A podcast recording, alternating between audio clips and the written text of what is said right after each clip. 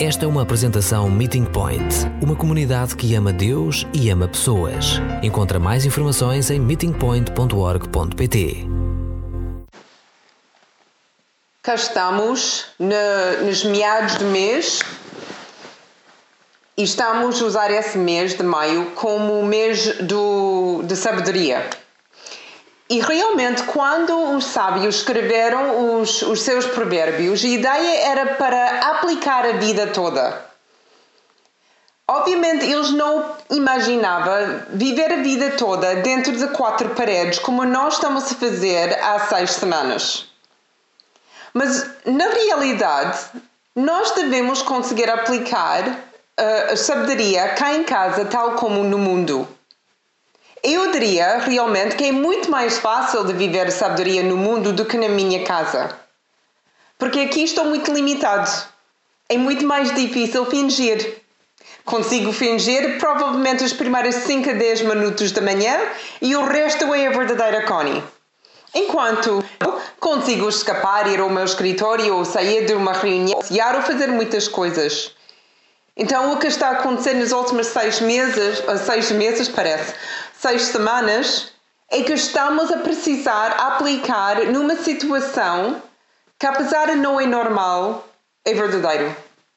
Esta tem sido uma excelente oportunidade de praticar os provérbios, de tentar controlar a língua, de exercer uh, paciência, de não ser como o tolo e ficar zangado sempre, mas como pessoa prudente, aguentar Lembras que semana passada falámos sobre a, sobre a razão de fazer os provérbios, a, a fazer toda a literatura da sabedoria. As pessoas queriam ter uma vida bem-sucedida, uma vida de sucesso. E mais, eles queriam saber como ajudar os seus filhos, eles que estavam prestes para sair da casa, ter uma vida boa. Então, a semana passada falamos sobre o início o princípio de uma vida boa, que é o temor de Deus. E falamos sobre temor não ser medo, mas, mas ser reverência, respeito. O nosso temor de Deus é baseado em quem Deus é. Ele é santo, ele é puro, ele é todo poderoso e totalmente justo.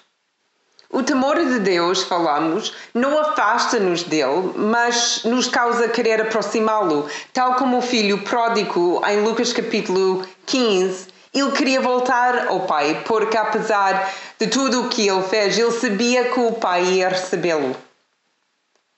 Podemos aproximar a Deus sem medo por causa de Jesus Cristo.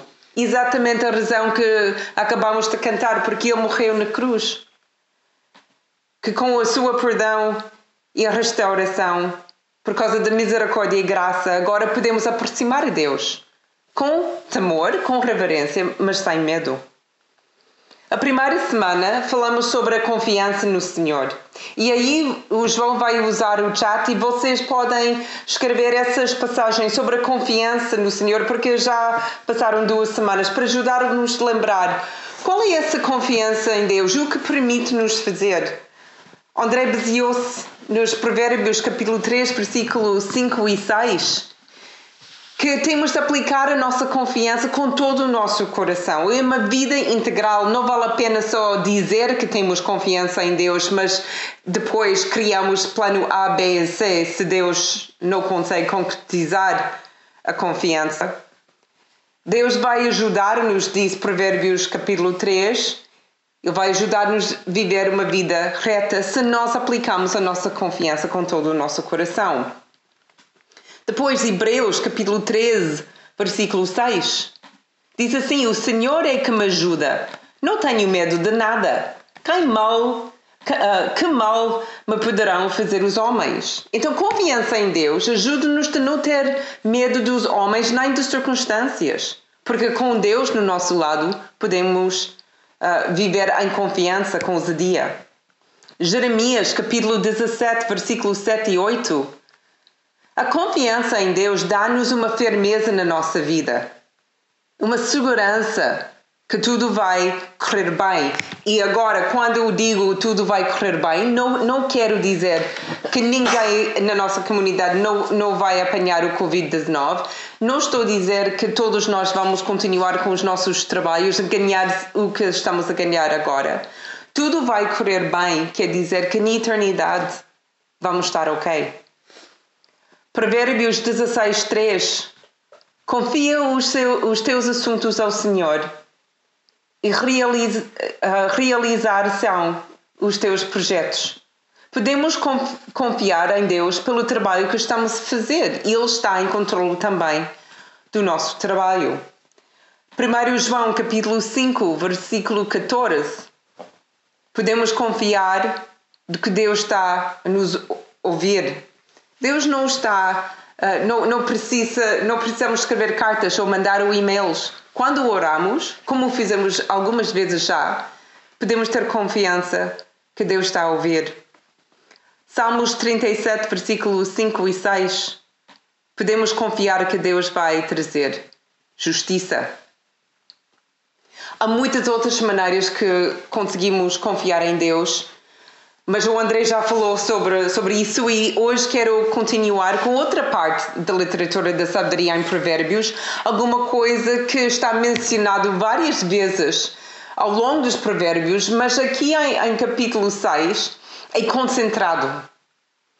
Vamos a, a, hoje aprender mais dos sábios e vamos aprender algo que é importante saber em todos os nossos relacionamentos o que alguém, e neste caso Deus, detesta. Se vamos ter vidas bem-sucedidas e seguras, convém que nós afastamos das coisas que Deus odeia. Ainda melhor, se nós corremos na direção das coisas que Ele gosta. E por isso, vamos comparar duas passagens. Então, se vocês estão a usar o vosso telemóvel, uh, se calhar se tem acesso à Bíblia uh, em livro, formato livro, vai ser mais fácil de, de andar frente para trás. Se não, uh, João também vai escrever as passagens no chat e vocês podem guardar isso. Mas vamos, vamos estudar e vamos olhar duas passagens e, e, e comparar. Provérbios capítulo 6, versículo 17 e 19, até 19. Essas são as sete coisas que os sábios dizem que Deus detesta. E depois vamos também olhar sobre o que Jesus disse que Deus gosta. E essa em Mateus capítulo 5, versículo 3 a 11. A passagem que o Joshua leu no início da celebração.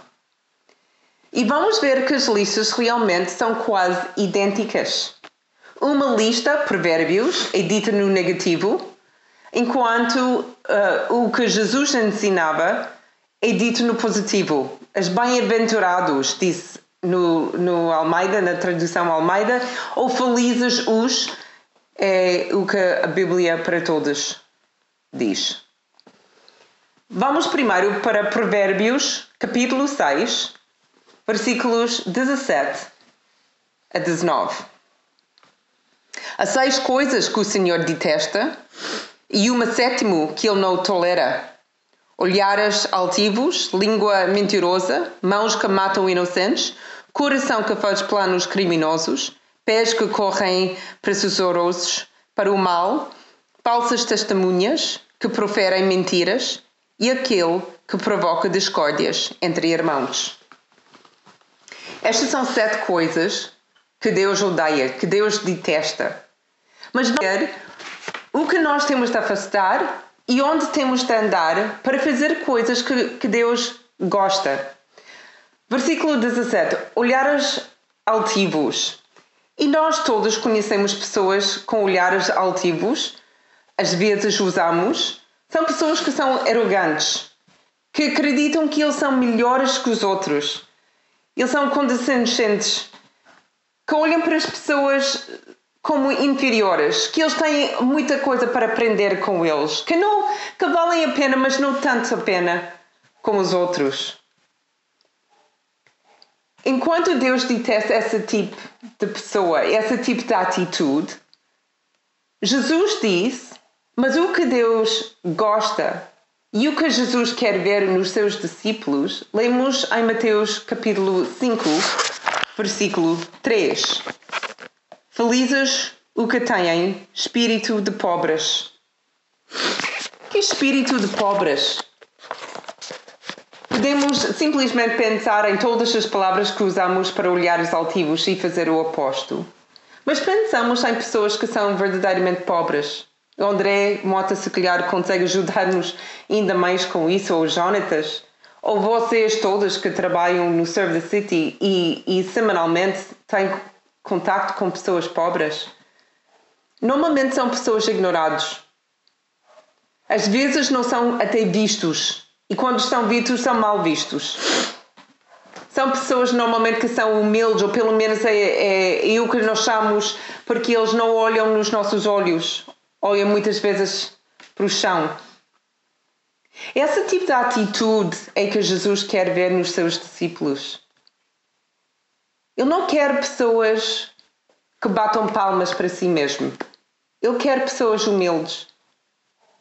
Ele quer pessoas que olhem para os outros com muito amor, muita graça, que acham outras mais importantes ou pelo menos igualmente importantes como eles.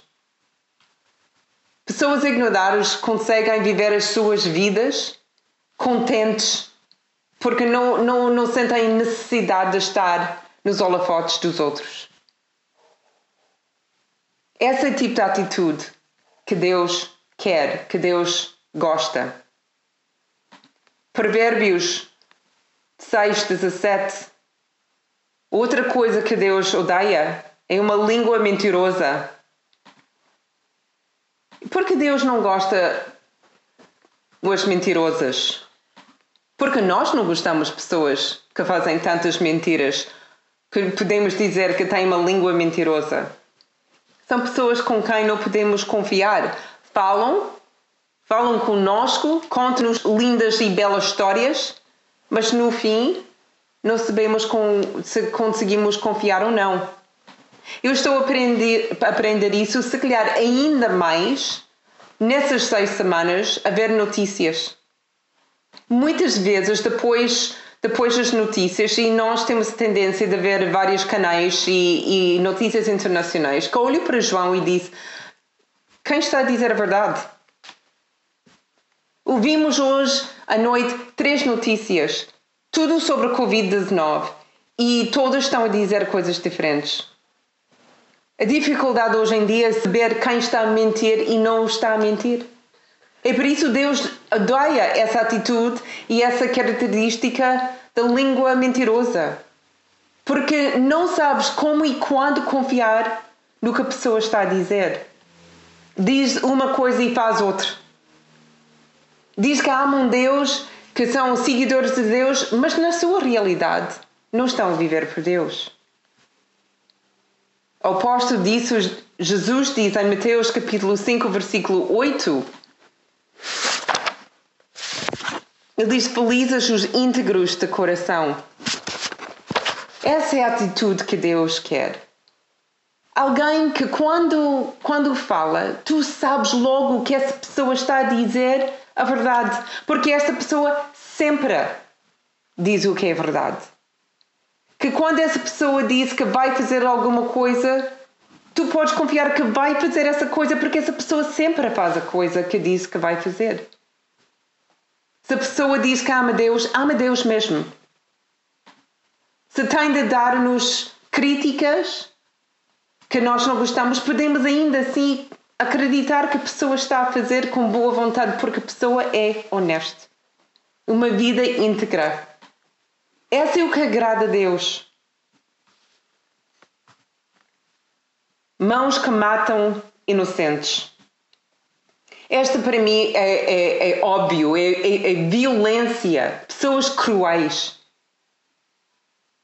Seria muito interessante, no fim do nosso confinamento, do nosso tempo da quarentena, do lockdown, vai ser muito interessante saber o que realmente aconteceu nas casas. Quem matou quem? Quem matou o coração de alguém? Que matou a alma? Que criticou até o ponto de desespero?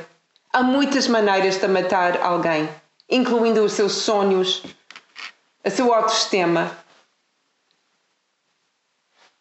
Mãos que matam inocentes são pessoas violentas e cruéis. Mateus capítulo 5, 10 a 11. Jesus diz alguma coisa incrível. Felizes são eles que são perseguidos. Inocentes, pessoas inocentes que são perseguidos. Que nós devemos ficar felizes quando somos insultados ou perseguidos, ou quando as pessoas falam mal de nós, fazem mentiras de nós. Deus detesta que matam os inocentes, mas agrada Ele quando inocentes sofrem por o seu nome e para a sua glória. É completamente diferente. Versículo 18 de Provérbios, capítulo 6. Deus detesta uma, um coração que faz planos criminosos. Uma preocupação com o mal a passar horas e horas a pensar sobre a próxima coisa que conseguem fazer para magoar alguém. É demasiado tempo em pensar em si e os seus planos e como eles conseguem ganhar alguma coisa. Enquanto Mateus capítulo 4, versículo uh, capítulo 5, versículo 4 diz felizes os que choram. De não, passear, de não passar demasiado tempo em pensar em si, mas passar muito tempo a pensar em, em outros.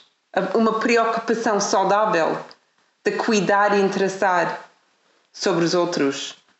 O tempo que têm é para lamentar o estado do mundo, as injustiças e os abusos.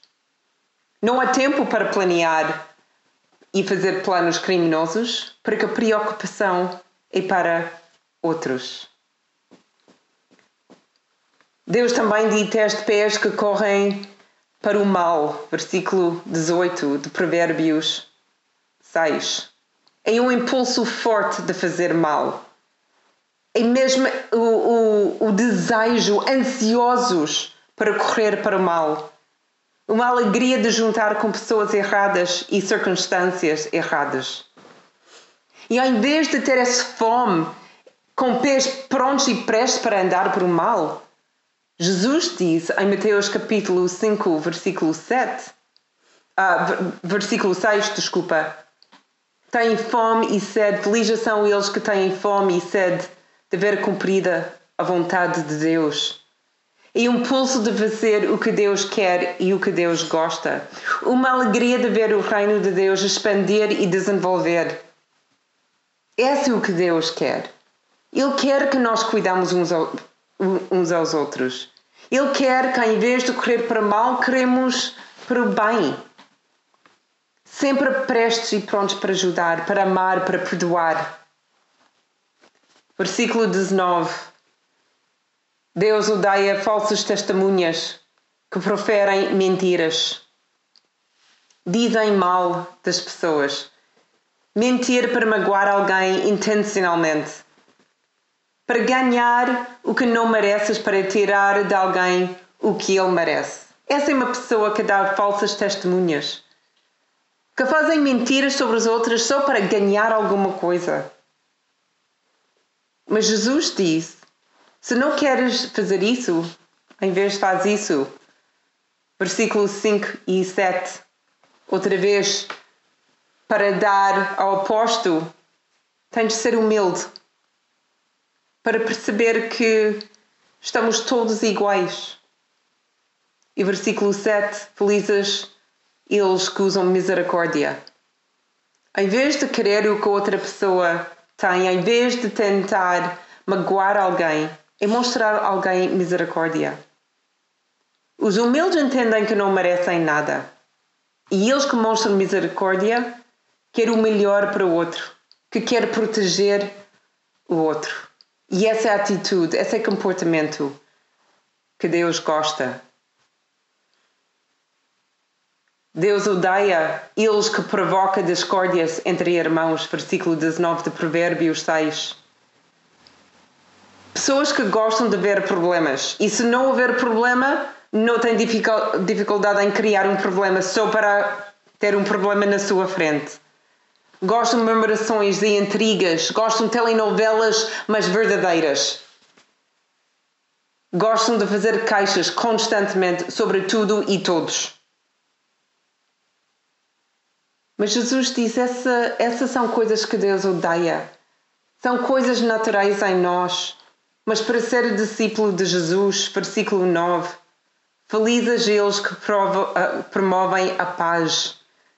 Lutam sempre para a verdade. Usam a sua língua para abençoar e não maldizer dos outros. Pessoas que ouvem mais do que falam. Que usam a sua linguagem da graça e do amor. Quando lemos essa lista, essas duas listas, um de Provérbios 6 e depois Mateus 5, quero que lembramos a última semana de Jesus. Desde ele entrava na cidade de Jerusalém e fizemos isso no mês de abril, até a sua morte. Todas as coisas que Deus detesta aconteceu a Jesus antes de sua morte. As intrigas, os planos, as mentiras, as falsas testemunhas, a arrogância dos sacerdotes e dos pilotos, o plano de matar o homem inocente. Todas essas coisas que estão listadas em Provérbios 6 aconteceu com Jesus nessa semana. E no mesmo tempo, quando ele estava a viver essas sete coisas, várias vezes e por várias pessoas, ele viveu o que ele ensinava. Ele era humilde sempre.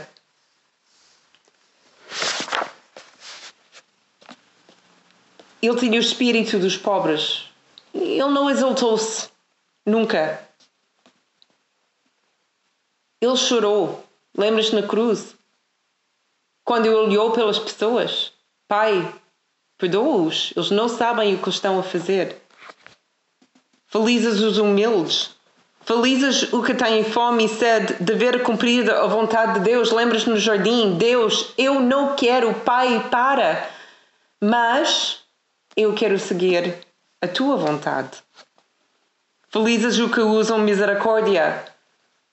Quando eles começavam a gritar: Tu és o filho de Deus, então chama anjos. Mas Jesus ficou na cruz porque ele sabia que era a única maneira de nos salvar. Felizes os íntegros de coração. Em vez de dizer, até defender-se, Jesus ficou calado, porque ele era íntegro de coração. Felizes os que promovem a paz. Pedro, a tentar defender Jesus no jardim, tirou a sua espada e cortou o orelho de, do servo de, de sacerdote. E Jesus disse: Não. Pedro, não é momento da espada. E curou o ouvido. E felizes os que são perseguidos. Felizes serão quando vos insultarem, perseguirem e caluniarem. Quantas vezes durante essa última semana que Jesus mostrou como aguentar isso, como enfrentar isso.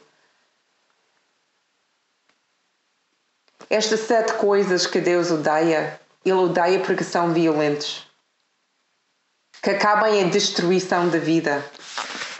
Essas sete coisas destroem vidas, destroem famílias, destroem negócios, destroem nações.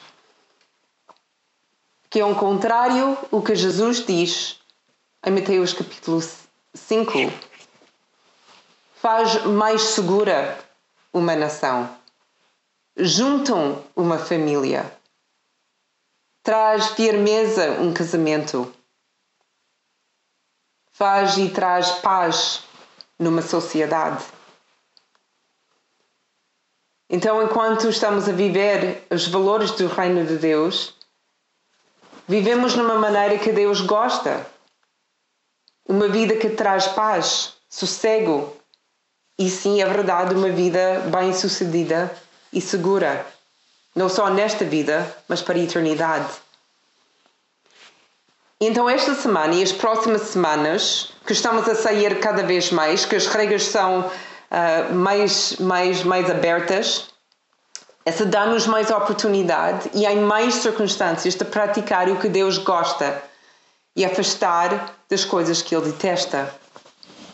Então, cada um de nós, na nossa, na nossa vida, no nosso dia a dia, tem de pensar como podemos aplicar cada um desses conceitos diariamente em casa, na rua, no trabalho, nas compras como podemos ser humildes? De falar só a verdade. De proteger o inocente. Ter um coração íntegro. Correr sempre para o bem. Ser testemunhas honestas. E promover paz entre pessoas.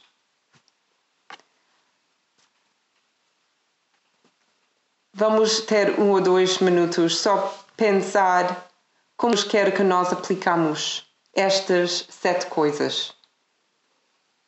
E o desafio muito maior e não pensar em geral, mas que cada pessoa consegue pensar em casa, no meu trabalho, se estão a trabalhar, na rua e nas compras. O que Deus quer? Quais são as minhas tendências? Eu sei que ninguém aqui, eu espero que ninguém aqui está a planear matar alguém. Mas o oposto. Traz vida. Ser misericordioso com as crianças, ou na empresa, ou com alguém na rua. Essas coisas não são tão fáceis de aplicar. A teoria é fabulosa a prática é mais complicada. Então, um, dois minutos antes, antes de, uh, de cantar mais uma música,